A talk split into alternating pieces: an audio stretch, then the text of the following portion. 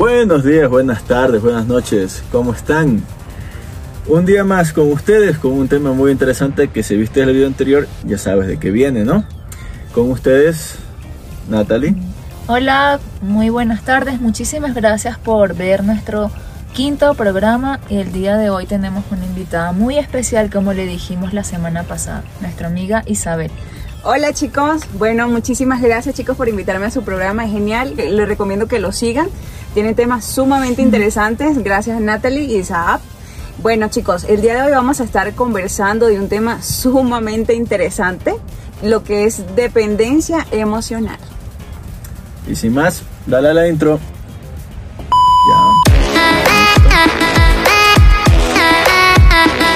Y así comenzamos, ¿no? Primero, según ustedes, chicas, ¿qué es la dependencia emocional? Bueno, ya la dependencia emocional es un patrón psicológico que incluye la necesidad de que otros asuman nuestras decisiones. No podemos decidir por nosotros mismos y tenemos la necesidad también de estar con otras personas sin importar de que nos haga daño ese es un concepto que puedo decir. Claro que sí. Eh, bueno chicos, de verdad como les dije anteriormente, el, el, tema de hoy es sumamente importante porque creo que todos estamos viviendo alguna dependencia emocional. Efectivamente, eh, la definición que dice Natalie, esto eh, entra no solamente en lo que es el amor, también tenemos dependencia al trabajo, tenemos dependencia a la familia, tenemos dependencia a las amistades, cosas que quizás nosotros no identificamos hasta que conocemos qué es realmente la dependencia emocional, que eso es lo que vamos a estar conversando el día de hoy. Eh, yo viví esto, chicos, y de verdad que terrible. ¿Tú pasaste por lo mismo, Natalia, o no? Eh, sí, también pasé por lo mismo. Eh, como mencioné también en el programa anterior, fue el, el superar a tu ex de una persona que era totalmente maltratador y yo sufrí dependencia emocional durante los ocho años que tuve de relación y fue bastante difícil poder salir de eso. Me sigo mirando ocho años, yo ocho meses y ya estoy cansado. No, mentira. Em, pero bueno, ahora sí, ¿cómo es que uno detecta esta situación? ¿Cómo tú detectas que estás en una relación con dependencia? Bueno, lo detecté en el momento que me di cuenta que si esa persona me dejaba, yo no podía vivir. Que si esa persona eh, no me quería, yo no iba a ser feliz. Y que sin esa persona yo no podía ser feliz. En ese momento detecté totalmente que era dependiente emocional. ¿Cómo fue tu experiencia, Natalia? Bueno, yo me di cuenta que era dependiente emocional porque cuando esta persona, él era una persona muy temperamental. Cuando él estaba feliz, yo estaba feliz. Cuando estaba triste, yo estaba triste. Cuando estaba molesto, también estaba triste. Entonces llegó un punto en que todas mis emociones giraban en torno a él. Y si él en cualquier momento me decía cualquier cosa, yo me sentía culpable de todo lo que a él le pasara. Entonces en ese momento tú sientes eso y también me di cuenta cuando no podía tomar decisiones por mí misma y tenía que consultarle todo, absolutamente todo a él. Mm, entonces, eh, llegabas a sentir lo que él sentía, ¿no? Llegabas a hacerte dependiente de lo que él pasara. O sea, nuestras emociones dependían de lo, las acciones que él hacía. Sí, por ejemplo, el día de hoy él amanecía de mal humor y él me decía, mira, no te quiero, este, ya esta relación se terminó, ya no te soporto. Yo me sentía mal, yo me ponía a llorar, no puede ser, me voy a morir. Pero si al otro día, después de que pasaba todo esto, esta persona llegaba y me decía, Isa, yo te amo, eres el amor de mi vida, ya yo estaba feliz. Entonces ya ahí las, las emociones dependen de lo que esa persona haga. Y no está bien, chicos, totalmente está muy mal. Para que tengan un poquito claro, la dependencia emocional implica el que tú dejes que esa persona controle los aspectos de tu vida, las, eh, lo básico, eh, cómo vistes, qué, qué, vas a comer, eh, tu relación con tu familia, Dejas que esa persona sea la que tome las decisiones. A veces por necesidad, porque necesitas que esa persona controle los aspectos. Es algo que hay que tomar en cuenta, ¿no? Ahora, justamente en esto, en la relación, porque una veces eh, dice que todo eso es por amor. Ahora, ¿cómo identificas cuando es amor y cuando es una dependencia emocional? Yo considero que cuando es amor, todas las cosas fluyen. Una persona cuando te ama realmente no te hace este tipo de desplantes todos los días. Por ejemplo, yo sentía que en mi relación era una montaña rusa que yo no sabía qué me esperaba en el día a día. Entonces, actualmente siento que estoy en una relación sana, con él todo fluye, todo es bonito. Entonces yo siento que el amor uno lo sabe diferenciar muy bien y uno mismo se da cuenta cuando está en una dependencia, pero es como una venda que tienes en los ojos. Tú sabes que estás en eso, pero no quieres abrir los ojos y no te quieres dar cuenta. Totalmente, totalmente. Yo considero que, que es bastante importante esta pregunta que nos hace Isada porque eh, muchas veces toleramos este tipo de maltratos y este tipo de malos ratos y tantas cosas feas simple y sencillamente porque creemos que es amor o porque creemos que estamos enamorados y es que no importa, él me trató mal hoy o me golpeó hoy porque igual él me ama. Y no es así chicos.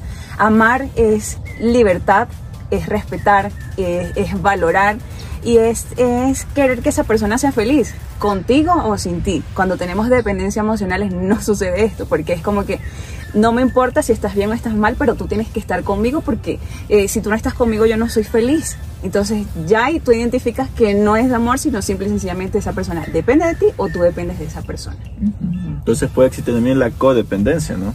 Que los dos se necesiten, no solo uno al otro, sino los dos. O sea, sí. Llega a un punto que, como dices, tóxico, ¿no? ¿Puedo contar una anécdota? Por favor. Yo, yo también viví una relación con dependencia que ya pasa a una relación totalmente tóxica. Él, por ejemplo, me decía cómo yo debía vestirme. Algo tan, tan sencillo que quizás algunas veces la sociedad normaliza y no está bien. Eh, un día yo quería comprarme un vestido súper bonito, súper escotadito y él me dice, eh, para verte, no, Isabel, tú no te puedes comprar ese vestido porque mira, si vas a ir en la calle te van a ver y te va, a, um, te va a echar los perros, como decimos nosotros, y tú me vas a dejar y eso no puede suceder. ¿Y qué pasa? Yo aceptaba eso. Bueno, mi vida está bien, ya no me voy a poner ese vestido porque no quiero que tú te sientas mal y tampoco quiero que te molestes conmigo y no quiero que me dejes. Entonces eso es una dependencia de ambas partes. Ujú. ¿Usted No sé alguna si- vez le pasó? Bueno, siempre me pasaba, yo sentía a veces que él, todo lo que yo hacía, no, a él le parecía siempre mal a esta persona. Entonces yo a veces no sabía cómo actuar en determinado momento o qué hacer en determinado momento porque todo le iba a molestar. Entonces volvemos al punto en que todas nuestras emociones giran en torno a esta persona. Y una de las cosas es que en este momento tú desarrollas tan baja autoestima porque permites que todo esto pase, permites que esta persona te humille, permites que esta persona te insulte y con tal de que tú no te puedes ver sin esa persona porque no ves más allá. Es como si tuvieras unas gringolas como los caballos que no ves lo que pasa a tu alrededor, solo estás enfocado en esa persona. Totalmente. Eh, una de las cosas que, que tú estás diciendo que identifica totalmente a lo que engloba lo que es la dependencia emocional es el sentimiento y uno de los principales chicos es el miedo. El miedo a que te dejen, el miedo a, estar solo, el miedo a ser abandonado, el miedo a que no te quieran. Esa es una de las principales emociones que mueve al ser humano. Después de eso está la autoestima. ¿Qué pasa cuando eh, tú dejas que el miedo invada tu, tu mente y tomar este tipo de decisiones y aceptar tantas cosas en, en el entorno? Porque no solamente es en, en la relación amorosa, sino es con los jefes maltratadores, eh, amistades tóxicas, fam- eh, familiares. O sea, hay varios entornos, pero está el tema de la autoestima que es sumamente importante. Cuando tú no te quieres, tú permites que este tipo de cosas sucedan. Ujú. O sea, que ahorita me estaba pensando en esa situación. Y uno deja pasar muchas cosas, ¿no? Dejas pasar, eh, como dices, el que te controlen en, en tu vestimenta, por ejemplo, Isabel. Eh, a veces uno deja que a uno lo abusen, eh, como el trato, verbalmente, físicamente quizás, por el miedo a, a veces a quedarse solo. Porque a veces resulta que las personas que son eh, dominantes en ese aspecto, tratan de hacer sentir mal a otra persona, bajarles el autoestima a propósito, con toda la intención de someterlas a ellos. Súper, súper interesante. Sí, a mí me pasaba mucho que él siempre me decía cuando yo a veces llegaba a un punto en que decía que ya no me maltratara más, no me dijera más, él me decía, tú no te vas a ir de aquí, Ujú. nadie te va a querer, tú vas a ser una pobre mujer divorciada. Entonces eso crea mella en ti y va y eso va opacándote, va opacándote y es como tú dices, esa persona te quiere tener controlada todo el tiempo hasta que te des cuenta, pero tú solo es muy difícil darte cuenta y es muy difícil salir de ese entorno si no tomas tú mismo la decisión. Eh, esa parte es muy importante, chicos. Eh, algunas veces nosotros siempre vivimos culpando al resto del mundo por lo que nos pasa, ¿no? En este caso, eh, no, bueno, él tenía la culpa porque él me, me, maltrataba o porque él era, no era caballeroso o porque era un maltratador o porque era un machista. Chicos, nosotros tenemos la principal culpa por permitir todo eso. Y es por eso es como tú dices, el cambio y la decisión viene de nosotros. Y si ustedes están pasando ahorita por, por este tipo de situaciones, hay que aprender a identificar y hay que aprender a trabajar en esto y alejarse, chicos, porque no está bien, es totalmente tóxico. Sí, y una persona que, que ya crea ese tipo de patrón en tu vida eh, no va a cambiar, eso se vuelve en un círculo vicioso que siempre va a estar constantemente así. Y una persona, si no te hizo feliz durante los ocho años de relación, no te va a hacer feliz y no vas a ser feliz con esa persona si no hay una parte del cambio en esa persona. Y también, como mencionó Isabel, nosotros somos los mayores responsables de que eso nos ocurra, porque permitimos que estas personas nos hagan daño a nosotros mismos. Ah, hablando del tema de la felicidad también es algo muy importante. Nosotros dependemos de, yo soy feliz y yo me compro la camioneta del año. Eh, yo soy feliz si yo tengo un millón de dólares. Yo soy feliz si tengo al hombre más bello del mundo. Yo soy feliz si esa persona me ama. No, chicos, ahí también tenemos dependencia de material, emocional, de personas, de tantas cosas. Entonces, la felicidad debemos darnos nosotros mismos, chicos. No que nuestra felicidad dependa del resto de cosas o del resto del universo. ¿Verdad? Pregunta, porque los dos tienen un caso, bueno, de, de, de y dependencia emocional. ¿En cuál fue el punto que llegó de quiebre? ¿Cómo fue que ustedes se dieron cuenta? No, hasta aquí no más, ya no más. ¿Qué fue? ¿Qué pasó? ¿Alguien les dijo algo? ¿Se dieron cuenta de algo? ¿Llegó algo que pasó y que cambió? ¿Qué fue? El punto de quiebre fue un día que él me golpeó y al día siguiente yo me vi el golpe en mi espalda y yo dije, esto no es lo que yo quiero para toda mi vida. Hasta aquí voy a soportar esto porque ya yo no voy a, permitir que él me siga lastimando más. Y hasta ese día tomé mis maletas y me fui de la casa. Y créanme que no fue fácil tomar la decisión, pero llega un punto en que te han lastimado tanto que tú tienes que tomar la decisión de empezar a ser feliz y pensar que nunca es tarde. Tal vez aguanté mucho tiempo, pero yo sé que todas esas cosas que viví son un un mal recuerdo, pero también es un aprendizaje ahora para mi vida. Totalmente, totalmente. Y es algo eh, que nos conmueve, nos conmueve a todos y, y no hay que sentir eh, vergüenza de, de, contar este tipo de historias porque considero que lo que nosotros estamos hablando ahorita le va a llegar a muchas personas y va a ayudar a muchas personas. Yo también me di cuenta en el momento de que yo decía, o sea, mis sentimientos, yo no podía, yo caí chicos, como en, un estado de ansiedad y de depresión, porque esto te lleva a tener depresión.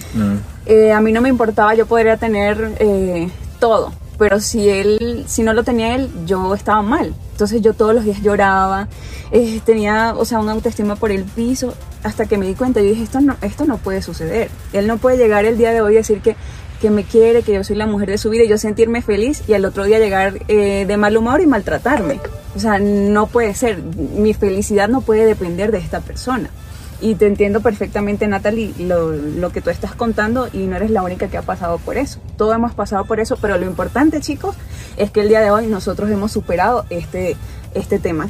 Eh, es importante buscar ayuda profesional, porque hay veces nosotros no podemos solos y como les digo, yo no solamente eh, me quedé con lo que mi primo me decía o con lo que mi, mi familia me decía. Este, yo busqué ayuda profesional, pude salir adelante y créanme que ha sido la mejor decisión que he tomado en mi vida porque es totalmente liberador. El tiempo de Dios es perfecto y siempre te va a traer lo mejor para tu vida, pero solo tú vas a decidir el cambio que quieres para tu vida. Perfecto. Y hay que tomar en cuenta mucho eso. Tienes que ver si tu situación necesita ayuda profesional. A veces pedimos ayuda a la amiga, al amigo, a los panas que me invitan a la borrachera o las amigas con las que me voy de compras. Y no es así. Ellos pueden tener muy buenos consejos, pueden ser excelentes personas y quizás también pasaron por la misma situación. Pero una persona, un profesional, es otra cosa. Es alguien que te va a guiar de una manera diferente y te va a dar una ayuda quizás más pronto, más rápido, para que llegues a eso. Es correcto. Bueno, fíjense que, por ejemplo, en mi caso, eh, yo considero que la, la, sociedad normaliza mucho este tipo de cosas y por eso para muchas personas es difícil eh, identificarlo y por eso muchas personas lo permiten y, y, lo viven como si fuese algo normal. Inclusive hay personas que dicen, las mamás le dicen, no, pero hija, no importa si él te, te maltrata o no importa si él te pega, ese es tu marido y tú tienes que aguantar. ¿Pasa o no pasa? Es totalmente. Eh, bueno, no importa si él te cela, no importa si él no te deja salir porque él es tu pareja. No, o sea, es tu compañero, no tu dueño. Y, y, efectivamente yo me di cuenta porque yo empecé a investigar, empecé a investigar y encontré un psicólogo que por cierto es súper buenísimo, se lo recomiendo, eh, se llama Enrique Delgadillo, tengo aproximadamente tres años siguiéndolo y lo que él dice es sumamente importante y me ayudó muchísimo a, a superar todo eso que yo viví. Gracias y Enrique. Es correcto, de verdad que soy tu fan número uno. Ahora hay una cosa, eh, no sé si les pasó luego de, de esa relación eh, codependiente. Llegó a pasar al otro lado. ¿Tuvieron miedo a que les controlen, a ustedes llegar a controlar a otra persona? No, en mi caso no, pues no. Sí, bueno, yo sí, la verdad, yo era controladora. Porque para mí era normal, ¿no? Era como que si tú me celas y si tú dices que yo no voy a salir, tú tampoco. Entonces, eh, eh, como le digo, la mía fue de parte. Depende. ¿Cómo sí, depende? De parte y parte. Después que investigué y vi todas estas cosas, yo dije, o sea, simple y sencillamente lo que yo tenía era inseguridad. Yo tenía inseguridad, yo a pesar de ser, no sé, una persona atractiva, eh, si había alguien que quizás él mirara que era más bonita o que medio por ahí le, le, le gustaba, le echaba el ojo, ya yo me sentía menos. Entonces, de ahí vienen los celos y de ahí viene eso, no salgas, no puedes hacer esto, no puedes ver. O sea, definitivamente eh, es algo que engloba muchísimas cosas. Sí, entonces hay que tener mucho cuidado también eh, llegar al otro polo. Porque a veces por el miedo que uno tiene, que vuelva a pasar lo mismo, ahora uno es el que controla. Y vas a hacer que la otra persona llegue a sufrir lo que tú sufriste. Cosa seria. Bueno, muchachos, chicas, espero que el tema les haya gustado. Y si no, pues a los chicos, por lo menos estas dos lindas mujeres seguramente les gustaron. y por eso se quedaron aquí 20 minutos, ¿no? Bien, chicas. Eh, ahora, ¿qué consejos ustedes les pueden dar a las personas que están pasando por esta situación? Sean chicas, sean hombres, eh, que se encuentran sumergidos en una relación que se sienten dependientes de la otra persona. ¿Qué, les pueden decir? Bueno, primeramente, trabajar en el autoestima. No hay nada más importante que tener un autoestima alto. Eh, aprender a amarse, chicos. Hay que amarse, hay que valorarse y hay que creer en nosotros. Segundo, y lo más importante, la felicidad depende de nosotros, no del resto del mundo, no de las personas. Las personas no son responsables de hacernos feliz. Y tampoco nuestra felicidad depende del dinero, de tener el carro del año o de tener la persona más bella del mundo, en este caso, ¿no? Así que eso es uno de, de, los consejos más importantes que yo doy y no hay nada mejor chicos que tener una buena salud mental. Es lo principal. Sí, un consejo que doy es que a las personas que estén pasando por esto es que reconozcan que hay un problema. El momento en que ustedes reconozcan que tienen dependencia emocional, en ese momento van a actuar. Y otro consejo es que sean valientes. Analicen su situación, y en caso de que ustedes crean que no van a poder seguir con esa situación, sean valientes y tomen la decisión de salirse de eso. Yo considero que fui una persona valiente porque no regresé más a ese círculo vicioso, porque yo me aprendí a querer a mí misma. Cuando nosotros nos aprendemos a querer, empiezan las cosas bonitas en nuestra vida. Totalmente. Bueno, chicos, muchísimas gracias. Disfruté demasiado de este programa. Sé que les va a encantar, chicos. Y bueno, espero me vuelvan a, Gracias, a invitar Lisa. nuevamente. Gracias por tus aportes, porque nos sirvieron muchísimo y bueno, esperamos sus comentarios de qué les pareció nuestro video y si quieren que sigamos teniendo más invitados en nuestro video. Si ves esto de aquí arriba, dice suscríbete. Ya, ¿qué esperas? Gracias, chicos. Cuídense Hasta luego. mucho. Bye bye. Grabar otra vez lo de los consejos. Me pareció súper chingo, María. Sí, ¿verdad, Pati? Después que hablamos tanta paja, ahí sí superadas y quedamos con consejos.